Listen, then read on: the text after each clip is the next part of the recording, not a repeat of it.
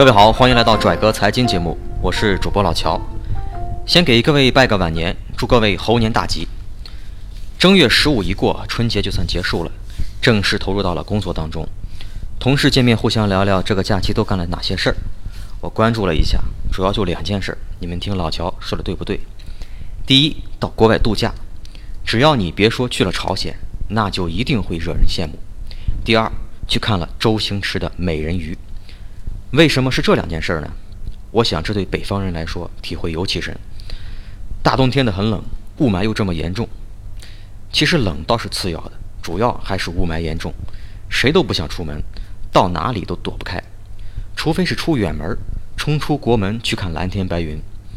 可有条件出国度假的毕竟是少数，大部分还得窝在家里过年，所以选择室内活动，看电影。就成了概率非常高的一个选择。说到这儿，我们看一个数据：二零零三年中国电影票房是九亿元，二零一五年已经是四百四十亿元，翻了四十九倍。可能你说这十几年的战线有点长，那我们就看看最近的数据：二零一四年全国电影票房是二百九十六亿，而二零一五年是四百四十亿，一年。就增长了近百分之五十。试问哪个行业能够获得如此高的增长率？为什么国内的电影票房能有如此飞速的上升呢？首当其冲是人们对电影的需求更旺盛了。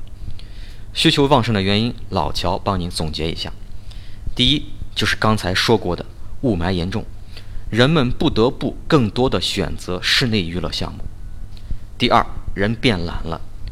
这个懒是指业余时间的懒，平时在工作的时候啊，一个个都挺拼命的，但工作之余就懒得要命，懒得买饭，懒得出门游玩、聚会，甚至懒得做运动锻炼身体。总之，一切主动性的娱乐活动都不想参加，只想接受一些被动性的项目。第三，和手机、平板电脑等可移动设备相比。能够获得更好的两人或多人的共享 3D 体验。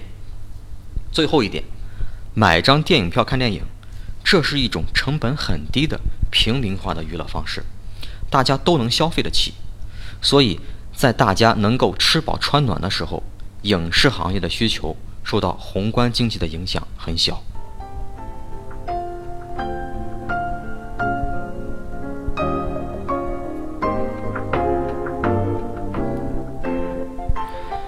说完需求，再谈供给。现在全国上下都在谈供给侧改革，电影业也离不开供给端的开发和进步。供给端主要分为制作和放映。目前来看，国产电影的难点在于制作，因为你要讲放映的话，想在城市或县城看场电影不是一件难事儿。只要不是在重大节日，比如大年初一，都可以在当天就买到票，然后舒舒服服的看场电影。而一谈到国产电影制作，就会引来一大堆的吐槽。无论是在构思还是拍摄技术上，似乎都跟国外的大片儿有着巨大的差距。电影的制作，这比写文章或写剧本更需要想象力和创新，这需要立体的想象力。国产电影缺乏吸引力，有一个重要原因是早期我们的思想比较封闭和保守，社会制度阻碍着眼界的开阔和思想的发展。可随着社会的开放，我们的思想被打开了，已经足够的开放，只是我们能够满足市场需求的产出还是比较少。就像一只被关在笼子里好久的小鸟，突然给它打开笼子，还给它自由，还真不见得能够飞起来。好不容易飞起来，还找不到回家的路。我们国产电影之前就是这样，包括广电总局和电影创作人，世界太大，一直在寻找自己的路。但是现在，刚过去的这个春节，国产《美人鱼》火热上映。截止到昨天，二月二十二日，票房已经超过了二十七亿，而去年全国总票房四百四十亿，二十七亿已经占了百分之六以上。看完票房，我们再问：还有谁说国产电影一定不行的？我们毕竟是中国人，西餐偶尔吃一顿挺新鲜的。时间一长就不香了。仔细想想，最近这几年，海外大片儿是不是不再那么受热捧了？比如《复仇者联盟二》，看完之后很快就被淡忘，而一直让人津津乐道的却是像《泰囧》《让子弹飞》《后会无期》等等国产电影。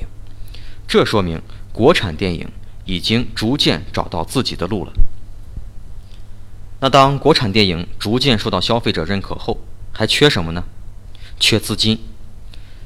既然大伙懒得只剩下被动接受娱乐了，那我们就去投资影视业，让更多的电影人制造娱乐给大家看。投资影视的渠道挺多，比如众所周知的赵薇、范冰冰等人，在2011年唐德影视增资扩股的时候投资了百万，一直到2015年初在创业板上市，四年时间便赚得了几十倍的收益。不光是明星能够掌握投资渠道啊，机会就在我们身边。拿美人鱼来说，龙腾影视作为发行方之一，已经在新三板挂牌儿，年前就发了一支私募投资基金。老乔当时还推荐了几位客户认购，到现在短短两个月，股价已经翻倍。除了这类国产大片儿，我们身边也有不少有潜质的影视制作人，只要你用心观察，就能够发现好的投资机会。有私募基金，也有众筹。比如有个朋友出了一部胶片电影《东北黑社会》，就是以众筹的方式募集资金。在这里，我祝愿他能够取得好成绩。感谢收听这一期的拽哥财经，欢迎您关注我们的同名微信公众号“拽哥财经”，在那里我们每天都会为您推送有价值的财经资讯。我们下期再见。